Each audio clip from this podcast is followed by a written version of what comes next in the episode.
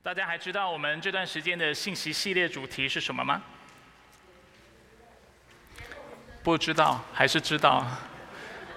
劫后余生，这个“余”是错别字吗？不是哈，因为我们这段时间在看约拿书。那如果你是第一次来到我们教会聚会的朋友，让我很精简的为大家说明一下，为什么我们这个信息系列会用这样的主题。主要的原因在于啊，我相信我们在人生当中所遇到的所有的事情都不是出于偶然。我也相信在疫情当中，我们生命能够得到保存，不论是在你的概念当中是透过疫苗，或者是透过你自己的防疫工作做得很好，你有勤洗手，你有常戴口罩都好。我相信这一切都有上帝的主权跟上帝的美意在当中。我相信这是上帝的保守，他的恩手对我们的保护。阿门。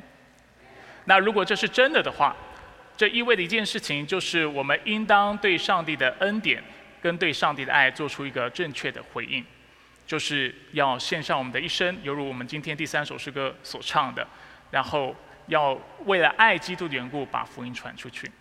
所以在啊这段时间呢，我就透过约拿书以及透过这段信息啊这个信息系列，要教导弟兄姐妹福音的真意是什么，并且鼓励弟兄姐妹不要浪费自己的时光，不要浪费或者是践踏上帝的恩典，但却让我们在领受恩典之后，能够把恩典给出去，让我们周围没有盼望的人、软弱的人、啊缺乏信心的人、忧伤的人知道。上帝在这整个过程当中保守我们。今天我们人有气息，就是上帝在我们当中工作，并且用他的恩典、恩手托住我们的证明。阿门。所以我们要透过这个信息系列，继续来理解福音的真意，并且来思考我们怎么样来传福音。那这段时间我们特别谈到了，说到传福音的时候，我们要留意有五个要素。是哪五个要素？第一是。发信者，发信者有几位？三位，一体的那位真神，一位一位，OK，就是上帝他自己，OK。那送信人呢？谁是送信人？是我们每一个人。那在送信的时候，我上周说到有三种态度，两个是错的，一个是对的。错的态度是什么？律法主义以及反律法主义，那正确的态度呢？以福音为中心的方式。如果我们在座有任何人对刚才所说的这三个态度是非常疑惑的，啊，欢迎你也鼓励你可以到我们教会的网页、到我们的 SoundCloud、到 YouTube 来收听我们上周的信息。那除了有发信者、送信者之外，啊，我们也谈到会有收信者。然后有信息本身以及文化和处境。今天我们要看第三个部分，特别来谈到收信者。尤其我们今天要谈到的是什么呢？就是我们要如何跟福音朋友、跟那尚未信主的人有一个属灵的谈话。在传福音之前，当然我相信大家都知道，最好的一个切入传福音的方式就是透过做见证，是吗？分享自己的故事，分享自己的经历。这固然是一个非常好的方式，我也完全的认同。那其实还有一些不同的方式，是让我们能够切入，使我们能够跟那未信主的人或者那福音朋友开始一个非常属灵的谈话，然后借此我们才有机会更多的把福音展开。那今天呢，就是透过这个信息，我要帮助大家一起来思考，我们能够用什么样的方式来切入，使我们能够啊。打开对方的心，当然是求圣灵来打开对方的心，使我们有机会更多的跟对方分享福音是什么。那今天呢，我们的信息会有三个部分。第一个部分我们会谈到我们对人所做的预设，就是那收信者所做的预设。而第二、第三部分我们会根据这个预设，这个 presupposition，我们会做出两种的啊传福音的这样的一个进路。进路的啊英文就是 approach 哈。那啊，这个翻译是比较少用的，就是我们要怎么样切入，用什么样的方式来接近那些尚未信主的人，并且能够有机会更多把福音传给对方。所以我们首先要来看我们的预设是什么。我们的预设就是在于人是按着上帝的形象所造的。我相信对于在座人来说，这都是非常熟悉。好不好？跟你旁边人说，人是按着上帝的形象所造的。然后跟他说，这代表两件事情。不只要说两件事情，你要比个二给他看。我在神学院的时候，有一堂课的老师，他每次要讲重点的时候，他说：“今天我三个重点要跟你说。”我都觉得他非常刻意，或者我今天有一个重点。然后他说：“这是他从这个啊，就是一个专门啊，这要怎么描述那堂课？就是教育学的课。”他就说啊，我们如果要帮助弟兄姐妹记得一些事情，除了我们要讲之外，最好是我们也要有一些的动作，并且让对方也重复我们所做的动作。所以，好不好？跟你旁边说，有两个重点。OK，我相信今天你信息都忘了，你会记得你做过这件事情。OK，人是按着上帝的形象所造，代表两件事情。第一件事情，代表你人生。真正的并且唯一的满足，是在基督里，而且是唯独依靠上帝。我们称之为以上帝为乐，就是只有当我们视上帝为我们灵魂最大满足的时候，我们才会得到真正的快乐，因为我们是按着他形象所造，这是第一点。所以，上帝是我们的满足。第二点，上帝是我们的使命。除了在它里面我们能够找到真正的满足之外，我们也会在它里面找到我们人生真正生存的意义和目标。那我们称之为使命，所以上帝是我们的满足，也是我们的使命。那这两者其实是不能分开的，因为一个不能够在基督里、在上帝里面找到满足的人，他也很难为上帝而活。就像我们刚才所唱的诗歌。我愿意一生为你而活，我愿意一生跟随你，把福音传到地极。如果你没有办法以上帝、以他的旨意、以他的话语为乐的话，你觉得你有办法，就是一生为上帝来传福音吗？很难吗？除非你以上帝为乐，除非你真正的爱他，除非你在他里面找到灵魂最大的满足，是吗？同样的。今天，如果我们不去按着上帝的旨意，按着上帝在圣经里面的教导而活的时候，圣经也让我们看到，我们永远也找不到我们的满足。因为只有为上帝而活的人，让上帝成为我们的使命的人，才能够在基督里找到真正的满足。所以这两点是非常重要的。我们看两两段经文，很快的看一下这两个概念，在我们教会常说哈，所以我不会花太多的时间。我们看一下诗篇七十三篇二十五到二十六节。这也让我们看到，上帝应当是我们声音生命当中唯一的爱慕。诗篇七十三篇二十五到二十六节说：“除你以外，在天上我有谁呢？除你以外，在地上我也没有所爱慕的。我的肉体和我的心肠衰残，但上帝是我心里的力量，又是我的福分，直到永远。”所以，这是诗人来到上帝的宝座面前，向他唱一首爱的诗歌，唱一首赞美诗，表达：是的，主，你是我灵魂唯一的满足，你是我唯一的爱慕。只有在你里面，我才能够找到我的力量，找到我的盼盼望，而且唯有你是我的福分。生命记十章十二到十三节则说到我们的使命，并且说到人能够在上帝里面找到满足和快乐，就是透过遵循他的指引。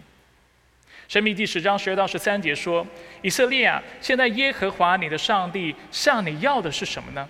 只要你敬畏耶和华你的上帝，遵行他一切的道，爱他，尽心尽性侍奉耶和华你的上帝，遵守耶和华的诫命律例，就是我今日所吩咐你的，为要使你得福。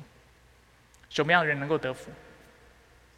为神活的人，按着他的旨意的人，能够得福。”什么样的人会愿意乐意去遵守主的旨命、旨意？就是知道并且相信，在他里面能够得福，以上帝的话语为乐，以上帝为的人才能够做到。不今天我们不更多谈这两者之间的关系，但是我要借着这两点继续来展开，帮助我们来思考。所以这代表我们要我们能够透过什么样的方式跟福音朋友来聊天，有属灵的对话，并且引导对方有机会。打开他的心，更多的去认识福音。首先，如果上帝是我们灵魂的满足，并且是所有人的满足的话，这代表第一个进度是我们能够透过需要来切入。而第三点，我们会谈过谈到可以从使命或者是从透过一个人的荣誉的方式来切入。我先解释第一个进路，就是从需要切入。所以简单来说呢，这样的一个属灵对话的切入方式，就是让对方知道，其实每一个人在他的生命当中都在寻找一件很简单的事情，就是在寻找快乐，就是在寻找平安，就是在寻找人生的满足。而我们能够切入属灵对话方式，就是清楚让他知道，其实你在找的，就是上帝，因为只有在他里面。有那真正的平安，有那真正的满足，有那真正的喜乐。那自古以来呢，我们看到其实人都是在有需要的时候，才会向神来祷告，向神来呼求，这也是正常的。因为人只有在遇到困境的时候，当他一无所有的时候，当他面对自己匮乏的时候，他才他无所以呃没有没有任何事物可以依靠的时候，他才会知道要来到神的面前，向神呼求。让神做他的供应者，做他唯一的满足。在约拿书当中，我们也看到许多的经文记载了这样的人性。譬如说，在船只遇到狂风巨浪时，我们看到水手和当时的船长就纷纷转向自己的神明。我们要特别打出经文，大家仔细听，或者是可以打开自己的圣经来看。约拿书一章四到五节，我们看到耶和华在海上刮起大风，海就狂风大作，船几乎破裂，水手都惧怕，个人就哀求自己的生命。同样的，当时约拿在船舱底下在睡觉，船长就找到了约拿，跟他说：“你怎么还在沉睡呢？”一章六节，起来求告你的神明，或者神明顾念我们，使我们不致灭亡。而当水手们还有船长他们求告神没有用的时候，他们仍然在寻求神的旨意，因为他们想要知道为什么这狂风巨浪会临到他们，所以他们就透过什么样的方法？抽签，对不对？透过抽签知道这事会临到他们，是因为约拿的缘故。所以我们看到自古以来，人都是需要透过寻求神来达到生命的帮助。来满足人生生命的需要，而这样的人性在今天、在过去都是随处可见的。当人有需要的时候，譬如在选举的时候、大考的时候、面试的时候，我们就会去怎么样？烧香拜佛。然后在我们不明白神明的旨意，但却想要知道我们人生的未来会是什么样子，是知道我们的命运的时候，我们就会求神问卜，会去算命，是吗？嗯，那对于我们基督徒来说，其实基督教从来不反对人在需要的时候寻求神。我们反对的是，我们不能只有需要的时候才去找他，是吗？我们也不反对，就是在需要的时候啊，你你向神求，求神来祝福你，使他满足你的需要。但是我们反对的是，我们去求神以外的人事物或其他的神，然后想要借此得到满足。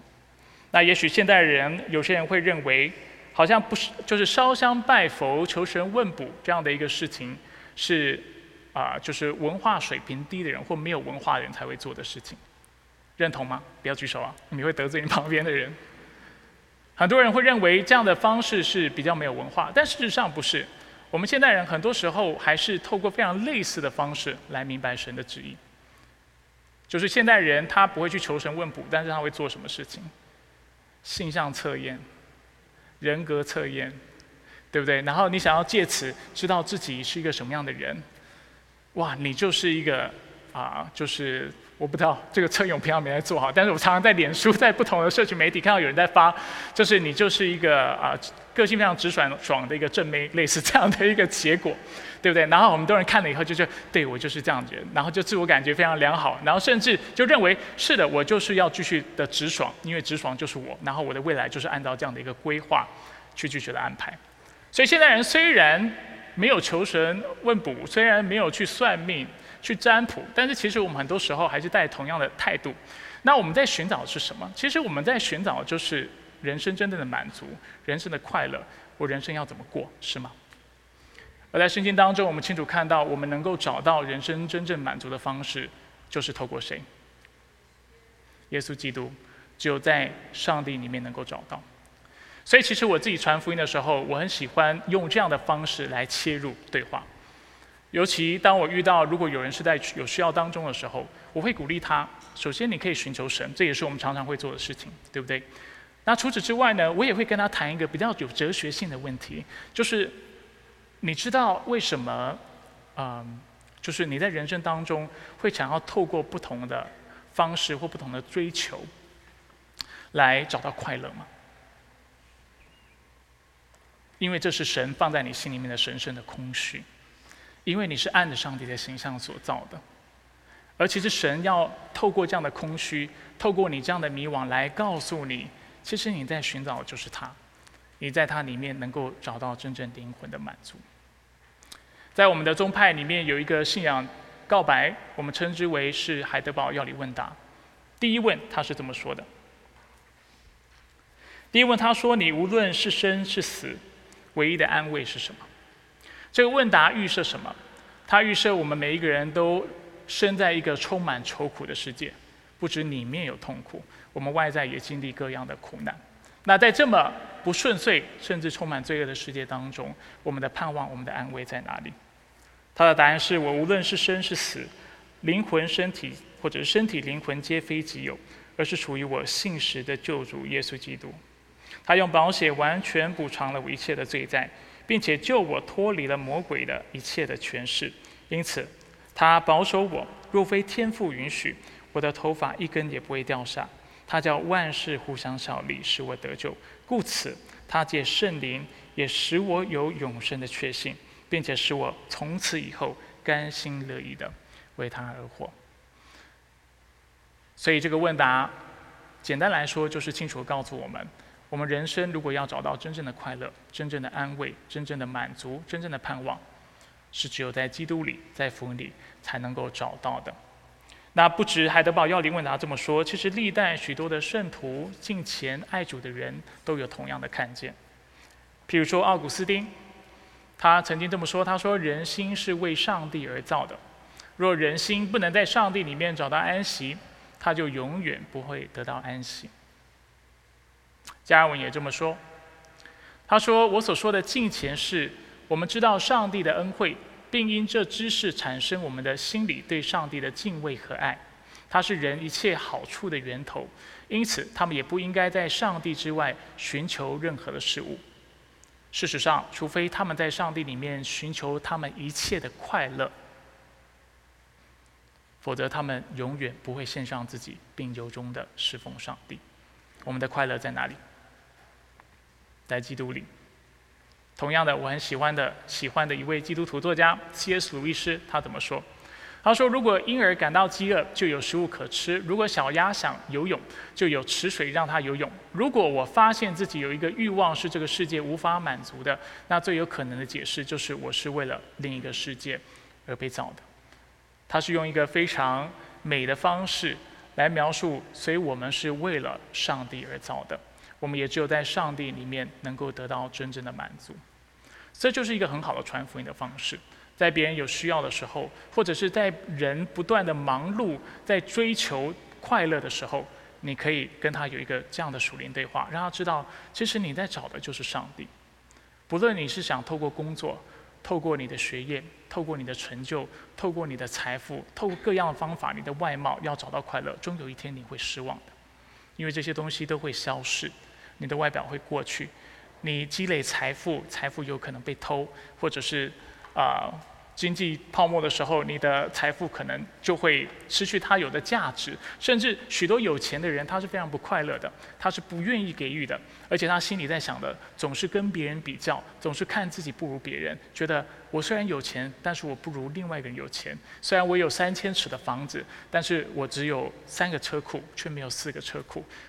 然后你总整天跟别人比较，所以有的多，并不一定会给你的灵魂带来真正的满足。而这个时候，就是我们能够有属灵跟对方有属灵对方对话的时候，让他知道，其实人都在寻找快乐。那真正的快乐在哪里？在基督里，你在寻找的就是上帝。不过讲到这个传福音的方式，或者是切入传福音的方式，它其实是有弊端的，或者是它是有危险的。危险在哪里？就是我们会让别人误以为基督教的神是犹如神灯里的精灵，就是只有需要的时候你向他求，或者神存在的目的就只是为了让你快乐。神要让你快乐吗？最终一定是这个样子，甚至我们会说喜乐是圣灵所结出的果子，是吗？但是真正的快乐，不是犹如我们通常透过烧香拜佛所得到的这样的快乐，或者是不是只是得到一些的好处？真正的快乐是解决那愁苦真正的背后的来源。人为什么会有愁苦？世界为什么有患难？是因为罪的缘故，所以当我们用这样的方式来切入，跟别人来谈，就是有属灵的对话，甚至借此来传福音的时候，我们就要特别留意，我们一定要把罪的问题讲清楚，因为一切的愁苦是从罪来的。如果我们没有特别说明这一点，别人还真以为就是福音主要的存在的目的和价值，就是让他们已经不错的生命变得更好。但事实上不是的，福音是要解决人的罪性的问题，而只有人的罪。被处理了，也只有人跟上帝和好的时候，人才会得到真正的快乐和满足。所以这是第一个进路。第二个进路，所以我们刚才看到，这是透过需求；第二个进路是透过所谓的使命或者是荣誉。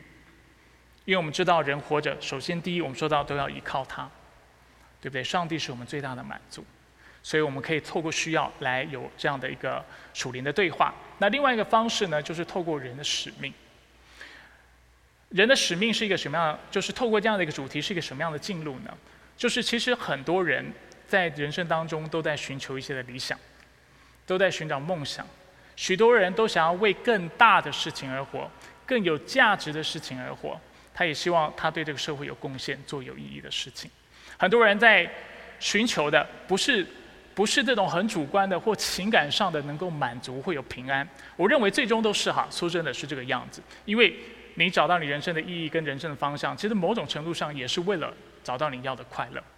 但是在圣经当中，的确我们常常看到，就是使命这个事情常常是被独立或者是被个别拿出来来探讨的。而这就是我们另外一个切入，能够跟福音朋友有属灵对话的一个方式。而当一个人有使命感、荣誉感的时候，我们会发现这样的目标会让人愿意给予、忍辱负重、受苦，甚至牺牲生命。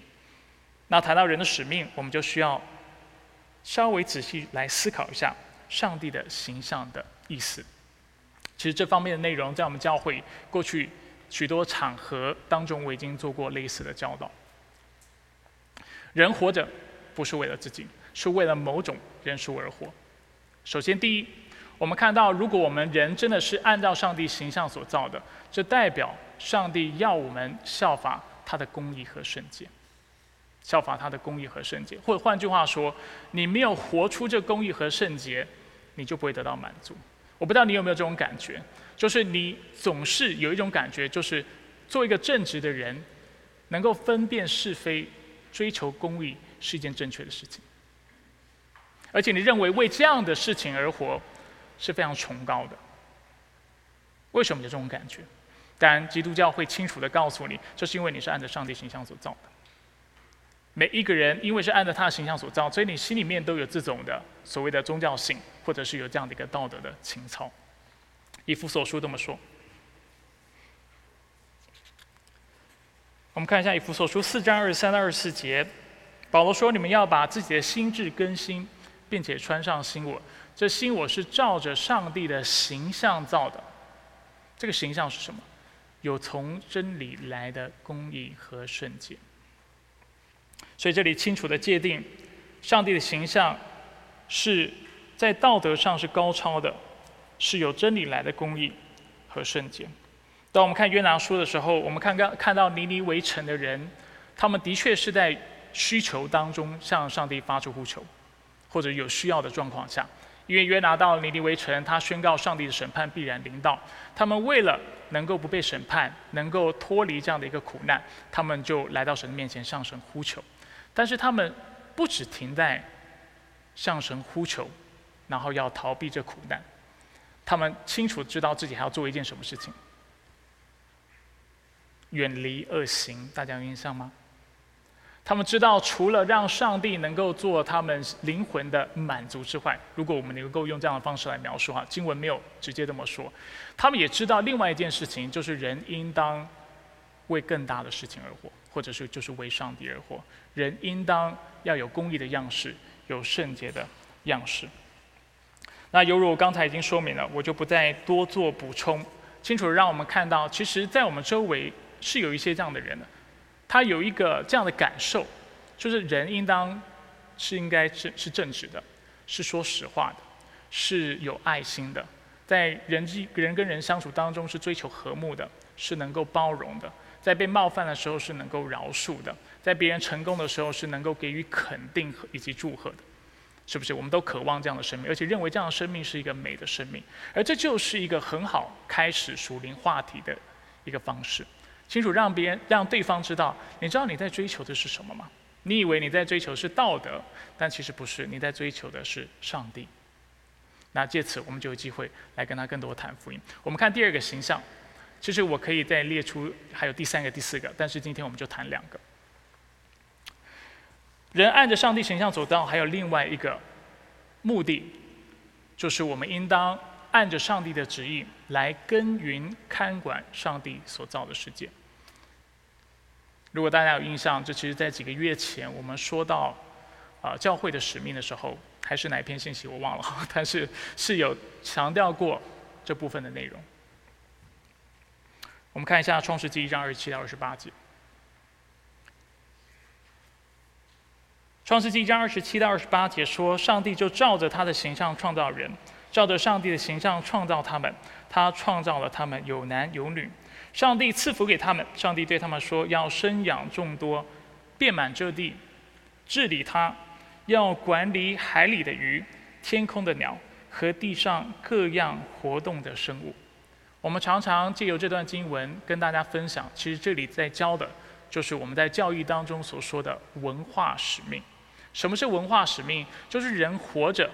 不是只是为了自己，但却是也是为了这个世界。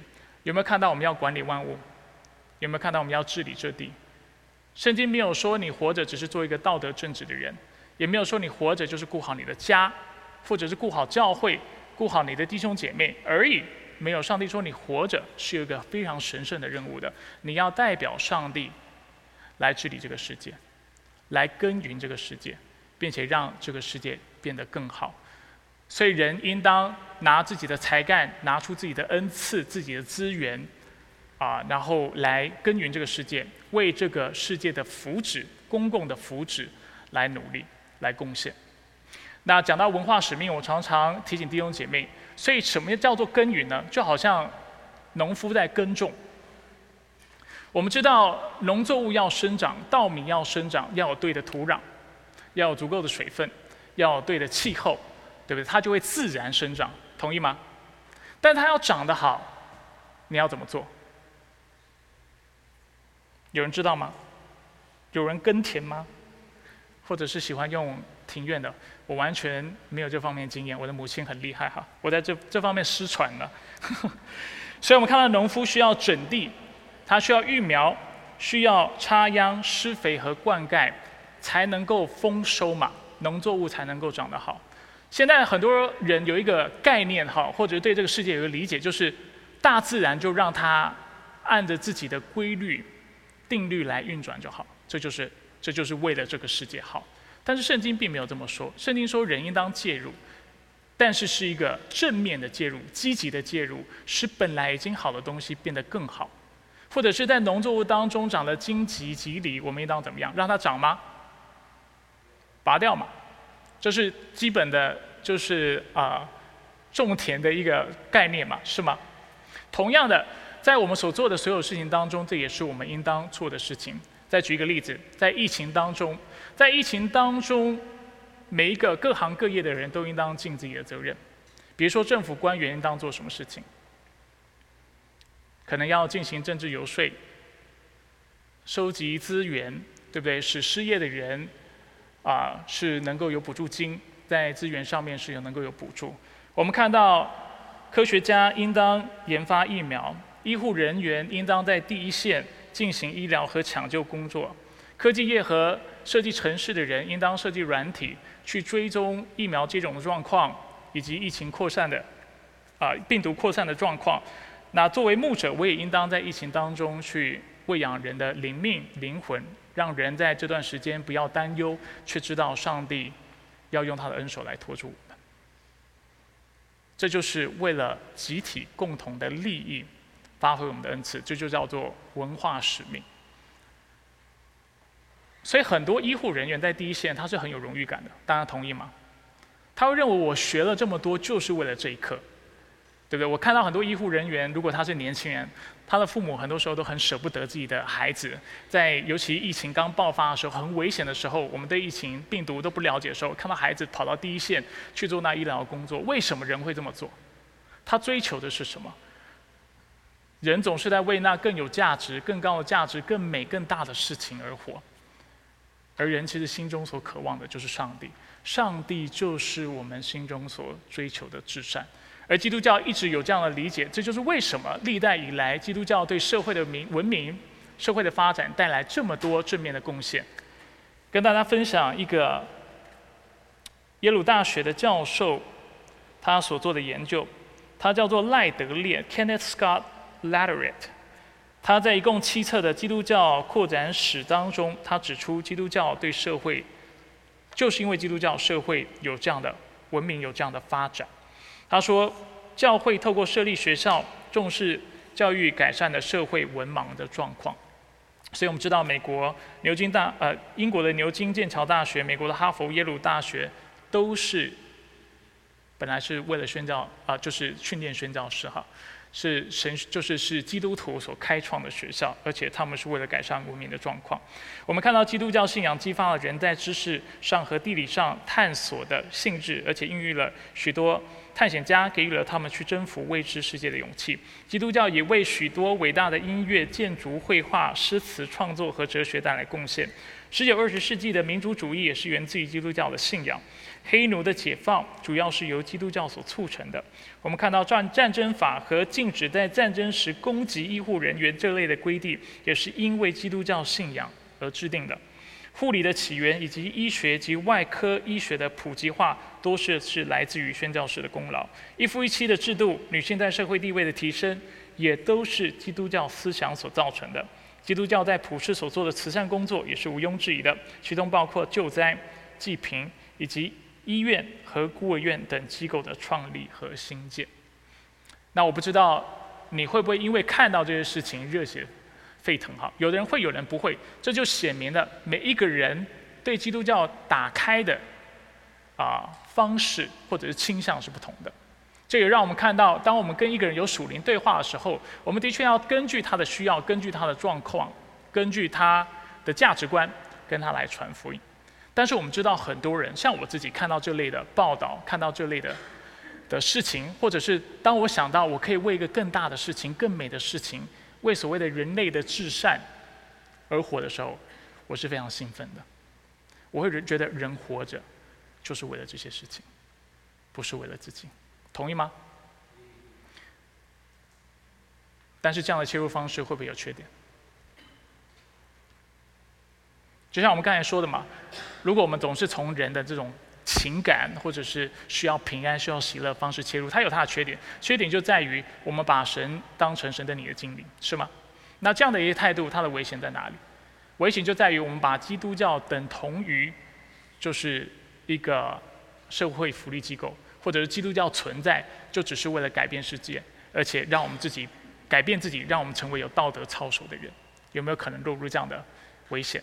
或者是我们常说的律法主义、社会福音，我不知道你们有特过社会福音，就是基本上教会存在是为了社会公益而存在的。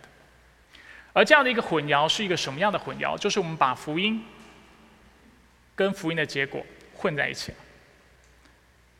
人会有好行为，是因为人性的福音而而做的事情。我们关怀社会，也是因为福音的改变，福音改变了我们。而且让我们认识上帝，知道他要更新一切的缘故，所以我们愿意顺服神的旨意去做这个工作。但是如果我们只是注意，或者是把基督教啊简化为，就是我们常说嘛，好像宗教都是劝人为善，我常常是不太认同这样的，我是完全不认同这样的观点哈。因为基督教要改变的不是只是你外在的行为，它要改变的是你的心。我常说这个事情，人的心不改变，你外在有再多的善习，可能都会把你要做的事情搞砸了，因为你心是不对的。所以基督教非常重视一件事情，就是人的所事，Your being is more important than your doing，比你的所为还要重要。你的所为应当让你的所事来引导。而不是做一个假冒伪善的人，这就是你只有外表的行为却没有内在的改变会带来的状况。同样的，社会制度的制定，今天一个社会是民主社会也好，是共产社会也好，没有一个完美的制度，只要人心不对，这个制度都会瓦解，都会乱掉。同意吗？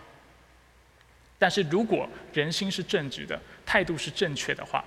我们看到，就算制度有瑕疵，人因为彼此相爱，愿意彼此包容、彼此尊重，不去占彼此的便宜，不去攻击对方的情况下，这个社会会不会变得更好？所以，让我们看到社会能够改变，真正所透过的，不是只是一些外在的制度，或者是社会的公益就能够改变，主要还是从人心开始。所以，知名的神学家巴克 （J. Packer） 他有这样的提醒。他说：“福音确实为我们带来这些问题，就是苦难与正义的解答。但他解决这些问题，首先是透过解决所有人类问题中最深的问题，就是人与其创造主关系的问题，是罪的问题，也是我们跟神之间的关系的问题。除非我们明白指出前面这些问题的解答，就是苦难和正义。”社会的问题的解答是有赖于后者，就是我们跟上帝之间的关系，应当先得到解决，否则我们就会把福音信息做了错误的呈现，也为上帝做了不忠实的见证。所以在这里，巴克提醒我们：是的，我们要不要在在意社会公益？要的。但是这社会公益的基础在于我们首先来到神的面前，能够被上帝改变，有那心心，有那心灵。啊，先来到神的面前，跟他恢复关系，我们才知道怎么样按着神的旨意，按着神的爱，跟神的教导，来把公义带到这个世界当中。不然，这个公义最终会是人的血气的公义，是我们的自义，是我们的标准，是我们心中的良善，但是可能不是上帝眼中的公义和良善。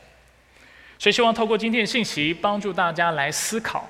当然，除了帮助大家能够跟福音朋友能够有属灵的对话之外，其实我们在座很多人，你也可以透过今天的信息来思考一件事情。首先，第一点，我们谈到什么样啊，就是或者是什么样的人是按照上帝形象所造的人，或者是按照上帝形象所造的意思是什么？意思就是上帝应该成为你人生的满足，以及成为你人生的使命。罗马书有一句话说到：万物都是本于他，依靠他。归于他，人是本于他，从上帝创造的。人活着要继续的依靠神，让神做我们的满足，而且是归于他。人活着的目的是什么？是为了神而活。如果你在，如果我们当中有福音朋友，或者是呃你对我们教会的教导不熟悉，或对圣经的教导不熟悉的话，要鼓励你来思考一件事情，就是你的人生是否感到满足，是否有真正的快乐？是否有空虚？如果有空虚、有不满足的话，你要知道，只有上帝能够解决这个问题，因为你是按着他的形象所造的。如果真有一位造物主创造了你，你必然的需要按照他的蓝图、按照他的设计而活，你才能够找到真正的快乐和满足。当然，有一件事情是我们下周讲到信息的部分、福音的信息的部分，我们会特别厘清的，就是上帝。他的确能够解决你的苦难，但是解决你苦难最根基的问题或方式是透过解决你的罪。人的罪不被解决，人就不能够找到真正的快乐，找到真正的满足。同样的，我们也讲到另外一点是，人活的应当要有使命，应当为了上帝而活。也说到人活的都是为了更大的事情、更美的梦想、更完美的理想而活。我不知道你是否心中有这样的一个抱负。或者是你在生活当中，你感到啊很无力啊，你对生活也没有干劲，你每天早上起来想到你朝九晚五的工作，想到你的学习，想到你的处境，你你觉得很沉闷，你觉得千篇一律，啊，你找不到干劲。如果是这样的话，这也证明一件事情，就是你需要回到神的面前，为他来活。因为只有你为他而活的时候，你才会真再次的找到你人生真正的干劲。所以这不只教导我们怎么传福音，我也想帮助我们在在座的弟兄姐妹以及福音朋友，重新来思考，到底你人生存在的价值、目的、使命，还有快乐来源是什么？如果你是上帝所造的，这代表只有当你回到他面前的时候，你才会找到这一切问题的答案。那讲到传福音以及切入福音的对话，所以首先我跟大家分享，我们可以透过需要来切入。每一个人都在寻找快乐，真的。说没有在寻找快乐的人是外表逞强，心里是很孤单的，有半开玩笑哈。但是我们每一个人都在寻找平安。都在寻找人生的满足，那所以其实你在传福音的时候，很多时候可以从这个话题切入，甚至你从他的生活状况，他可能是很忙碌，他甚至不知道自己在忙什么，你就知道，你就可以跟他说：“我知道你在找平安，你在找快乐。那真正快乐、平安是在耶稣基督里，是在上帝。那也许他就有兴趣会问你说：那我怎么样得到这快乐呢？这就是你传福音的机会。所以今天我讲的是进入哈，进入的意思，approach 就是说还没开始传。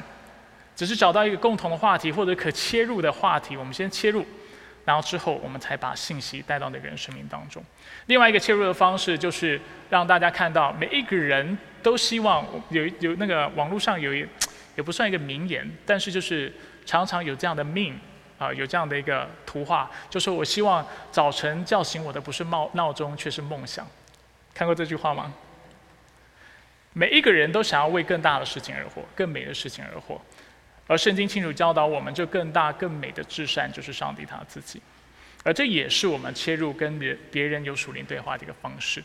当他人生是没有干劲、没有方向、不知道自己该干嘛、找不到人生意义的时候，你就可以跟他分享，其实你在寻找的就是上帝。或者你周围有一些人，他在寻求社会的正义，他常常做祭品的工作，啊，或者是他是非常重视好行为的，或者是他在寻找一个更高的。道德标准和规范，他就觉得说人活着应当要有些时候会说有修养有文化哈，但是他寻求的是这样的一个道道德标准的时候，你也可以借此让他知道说，基督教是有答案的，上帝就是你在寻找的这个标准，但是达到这个标准的方式可能跟你想象的不太一样，不是靠着你的努力，就是靠着你的心被上帝改变，你要成为一个有更高道德标准的人。首先是你要先认识一件很基本的事情，就是你是做不到的，你需要有外在的帮助，你需要有上帝。因为今天如果你自己就能够做到，你早就做到了，你就不需要今天还不断的在寻找这样的一个标准。好，所以以上就是我们今天要来，就是或者是跟大家分享的几个进路，帮助大家来思考。那下周我们就要谈福音的信息是什么。那所以鼓励大家，如果你对福音有任何的不清楚，其实我们过去有很多信息也谈到这方面的内容。但是如果你是第一次来到我们当中，或者是想要啊，就是在这方面，或者希望就是更多能够啊反复听到这方面的教导的，就欢迎你继续来教会参与崇拜。当然你是基督徒的话，你应该崇拜哈。那接下来就让我们透过下列的问题，我们来有点默想时间，让我们继续来思考什么是传福音。然后，并且来思考，上帝是否是我们的满足？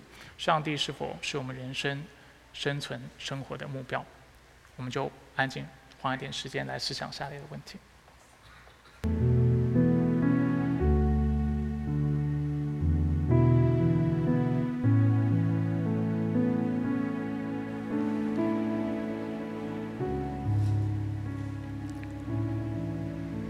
主我们来到你的面前。愿意再次借由这个信息被提醒。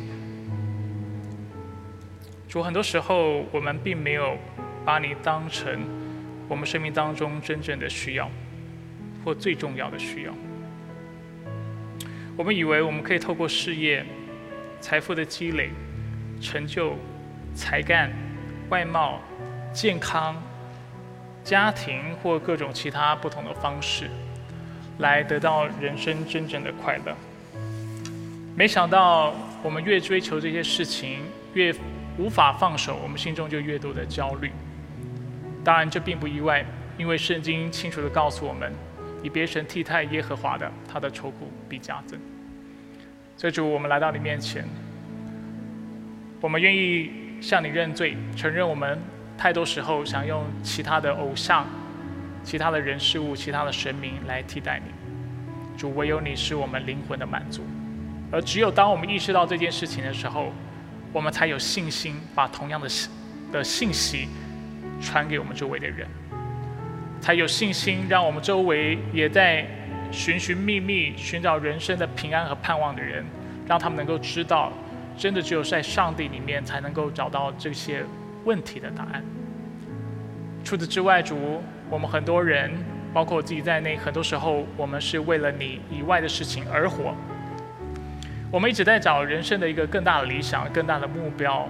一个值得我们去牺牲、值得去给予，甚至死，真的是值得去死，放下我们生命的事情，我们找不到，甚至有的人找到了，却是非常失望的。想要透过社会的改革，但是发现社会永远不能改革，因为人性是败坏的。想要透过不同的方式，能追求这些道德或者是这些社会的公义，但是我们常常失望。就我们来到你面前。忘了主，我们活着不是只是为了公益，我们是为你活。而当我们为你活的时候，我们才能够自然的由心里而发，由灵里而发，去追求那合乎上帝的公义，合乎上帝的道德标准。所以，我们来到你面前，愿我们继续被你改变，生命继续被你得着，使我们在传福音的时候能够有更多的智慧，知道如何切入，知道啊，我们所传福音的对象，那福音的朋友所。需要的是找到人生的快乐，还是找到人生的方向，并借此能够把福音传给他？愿你继续对我们的心说话。我们感谢赞美你。以上祷告是奉靠主耶稣基督的圣名求，阿门。